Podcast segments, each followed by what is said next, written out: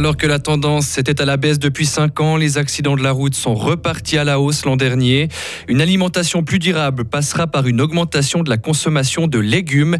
Et puis le monsieur suisse de Bruxelles, Maros Sefcovic, a séduit lors de sa visite en terre helvétique. Et la journée va être bien ensoleillée avec 17 degrés. Une vague de pluie nous touchera durant quelques heures ce week-end. Vendredi 17 mars 2023. Bonjour Mehdi Piquant. Bonjour à toutes et à tous. Les chiffres sont inquiétants et ils n'ont pas d'explication pour l'instant. Les accidents de la circulation ont fortement augmenté en 2022. L'an dernier, 241 personnes ont perdu la vie sur les routes de Suisse, une hausse de 20% par rapport à 2021. L'Office fédéral des routes précise que ces chiffres n'avaient plus été, aussi élevés depuis 2015. La faute en partie aux voitures toujours plus grosses et imposantes.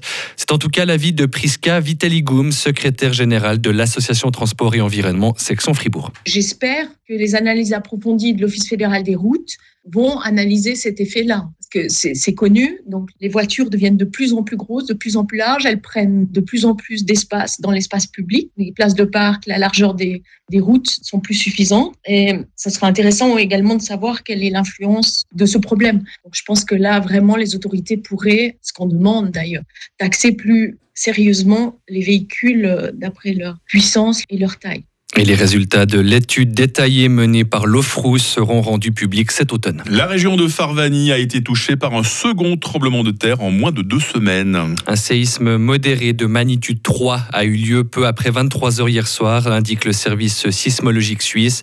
Il a été classé en degré 2, à savoir un danger limité. Des dégâts ne sont pas attendus pour un séisme de cette ampleur. Le 5 mars dernier, un tremblement de terre de magnitude 2,4 avait déjà été enregistré dans le secteur. Si vous avez senti ce merci de témoigner pour notre question du jour 079 127 70 60, le WhatsApp de Radio Fribourg. Qu'est-ce que les Suisses mangeront dans 10 ou 20 ans, Mehdi? Plus de 40 scientifiques se sont penchés sur la question. Ils ont récemment publié un rapport et le contenu de notre assiette va devoir changer pour que notre alimentation devienne plus durable et plus saine aussi. Loïc Chorderet nous explique à quoi devrait ressembler notre alimentation.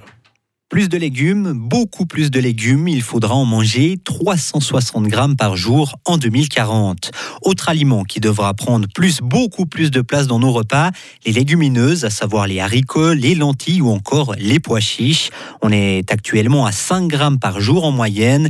Il faudrait faire x7 d'ici 2030 et même x15 d'ici 2040. Les noix, les graines, les olives ou les avocats devraient aussi être consommés plus régulièrement. L'inverse, des aliments devront prendre moins de place dans nos assiettes. En premier lieu, la viande, nous devrons en manger deux à trois fois moins. Pareil pour les produits laitiers, fromage ou yogourt, il faudra diviser les quantités par deux selon ce rapport. Et les 40 scientifiques soulignent encore que notre sécurité alimentaire est aujourd'hui menacée par les guerres, les pandémies, le changement climatique et la perte de biodiversité. Selon eux, changer notre façon de manger est donc crucial pour limiter ces crises. Le dialogue se renforce entre la Suisse et l'Union européenne. Le commissaire européen Maroš Sefcovic a continué hier sa tournée en Suisse. Après s'être entretenu avec le conseiller fédéral Ignazio Cassis, il a rencontré hier les partenaires sociaux et des parlementaires. L'occasion de mettre sur la table les désaccords qui empêchent d'entamer de véritables négociation. Mais est-ce que le dossier a vraiment avancé? La réponse de Pirmin Bischoff, président de la commission de politique extérieure du Conseil des États. C'est difficile à dire. Il était la première fois en Suisse aujourd'hui. J'avais l'impression qu'il est très ouvert. Il connaît le dossier suisse assez bien. Il avait ses adjoints là aussi. Je ne suis pas diplomate, je suis homme politique.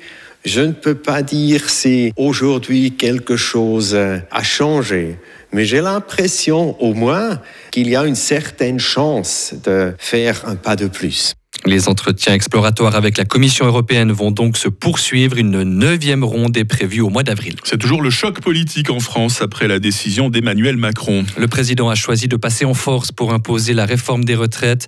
Le gouvernement s'est appuyé hier sur le fameux article 49.3 qui lui permet de passer outre le vote du Parlement.